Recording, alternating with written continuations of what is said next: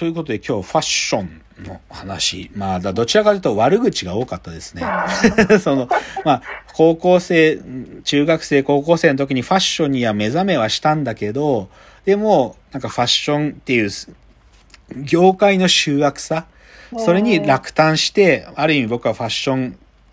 特にハイファッション、ハイブランドの世界からは、もう、どっちかというと軽蔑の眼差しで彼らを見ていると。デザイナーはかっこいいんだけどね。デザイナーたちはかっこいいんだよ。やっぱりビビアン・ウェストウッドの映画とか見ると、あ、やっぱこの人たち、この人ってで伝説なんだな。それこそ、セックスピストルズと一緒にパンクってジャンル作った人なんだなとか、そういうのわかるから、デザイナーはかっこいいのに、それを売ろうとするマーケッターとか、その、広報の人とか、そのファッションのデザイナーの周りにいる人たちがなんか醜悪だなと思うんですよね。え、ちなみに深谷さんってファッションどれぐらい、はい、好きなんですか？好きですけど、なんかもうブランドも興味がないし、最近なんか服を買うっていうこともなんか、いや、そうだよね。疲れてきちゃって、なんか本当に必要かなとか、誰が作っ、誰が苦労してここの手元にあるんだろう そうね。思いますよね。そうだね。いや、うん、今さ、ある意味、三つの、なんていうのかな、ポイントで、特に深谷さんみたいなミレニアル世代ってファッションとの距離感ってもっと開い、開きつつあるんだろうなと思うのはさ、そもそもそういう高いブランド買う理由がないよね。なんか、なんでそんなの買わなきゃいけないのって、なんか、そもそもそういうのマインドがもう、基本最初から持たないから、それ僕いいことだと思うんだけど、があるし、あとはさ、さっき言ってたみたいな雑誌みたいなのに踊らされないで、インスタグラムとかさ、自分たちで見れるじゃない？イケてる服着てる子とか。で、別に雑誌がさ、提案する、そういうなんかファッションみたいなことを、まず犯されないで済むっていうか、それがあるじゃない？あともう一つはさ、どっちかというと、さっきのファッション業界が汚れてるっていう話がさらに広がってさ、こう、なんていうか、サステイナブルじゃないものはあんまもう買わないじゃない？なんか、めっちゃ、こう、ダメな素材使ってるとかさ、石油どんだけ使ってんだよとかさ、どんだけ廃棄されてんだよみたいな。まあ、どっちかというと環境に対しての意識の高まりっつうのがさ、そういうファッションで、もうや、もうボロ、なんか、高いだけで、なんか、環境に優しくないみたいなものを買わないみたいな、なんかこういうのがも、僕らの世代より今の若い人たちの方が浸透してるから、なんか余計距離できて。で、さらに言っちゃえば、コロナで 服買わなくなっちゃったから、さらにより一層と、なんていうか、開い、距離ができたって感じだと思うよね。いや、でもさ、いや、僕もぶっちゃけこの2年、特にだけど、はい、もう服なんて買ってないよ、ほとんど。で、でもその前までは別にブランドのもの買いたいっていうよりかでも、かっこいい服、こういうアイテム、なんか手に入れたいなみたいなので、服を買うときめきって、10年前まではあったのね。厳密に多分10年前まではあったんだよ。なんだけど、はい、この10年僕もさらになくし、失った最大のポイントは ZOZO ね。ZOZO。うん。もう、はっきり言えば、ZOZO タウン以外で僕この10年間服買ってないと思う。へえ。うん。え、ZOZO 使ってない？使ってないあ、本当？はい。え、なんで？え、触ってきて。ああ、やっぱそう思うんだ。やっぱそうなんだ。はい、でも、ZOZO 買って、触ってきて、ちげえなと思ったら返品すりゃいいんだよ。ああ。別に、手数料も取られないし。うん、まあ、返品できないのもあるけど。はい、でも基本、だから僕、靴も服もそうなんで、靴もさ、あのー、そういう EC サイトとか出てきてて、履いてみて、ちげえなと思ったら返品すりゃいいから。そう、でも、スカさんが言うように、なんか、お店でだから発見するみたいなのなくなったわけ。もう ZOZO で、なんかこういうアイテムあるかなとか探して見つけるみたいな。だから、言っちゃえば、服買うときめき、もう、かれこれ10年失ってるね。うん。まあ、ちょっと、ほんのギリあるとしたら、例えば、はい、結構いいコート、冬のいいコート、黒のコート欲しいなと思ってるのを買った時とか、あとは、あの、セットアップ、上下のセットアップ、はい、で、セットアップは僕の中で長年のテーマで、うん、自分にとっていいセットアップをいつか見つけたいっていうのをずっとチャレンジし続けてて、はい、それで、ね、去年やっといいの見つけて、今そのセットアップ、これ秋冬で着るやつだから今着れねえけど、でもそれを手に入れたのはラッキーだったけど、でもそれぐらいでしかちょっとファッションの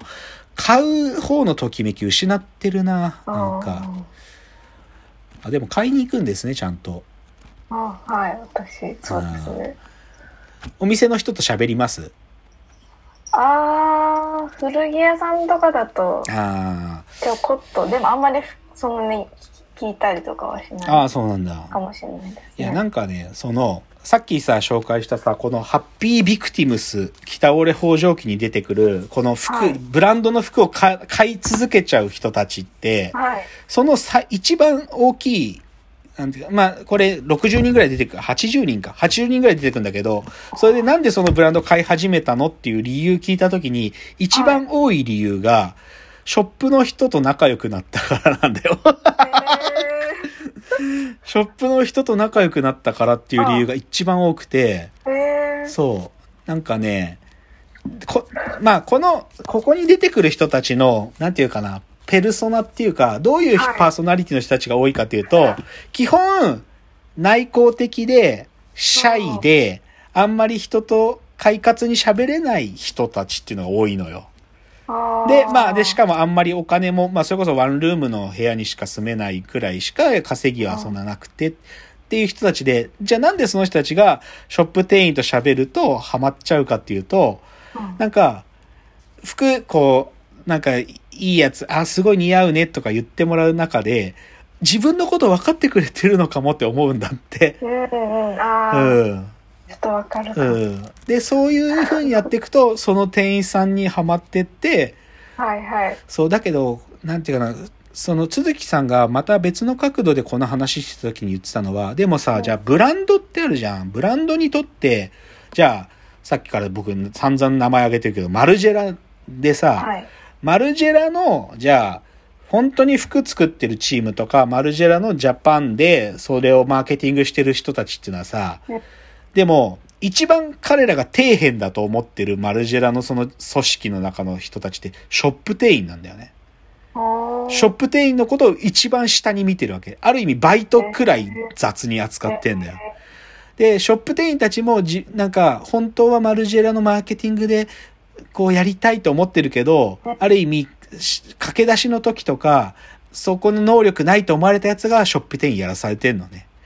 なんだけど、でも、本当にお客さん掴んでるのってショップ店員なんだよ。このことからわかる通り。だからさ、マルジェラとか、まあ、マルジェラに限らないけど、ブランドはさ、ショップ店員こそ大事にすべきで、だって彼らたちにファンがついてるんだから。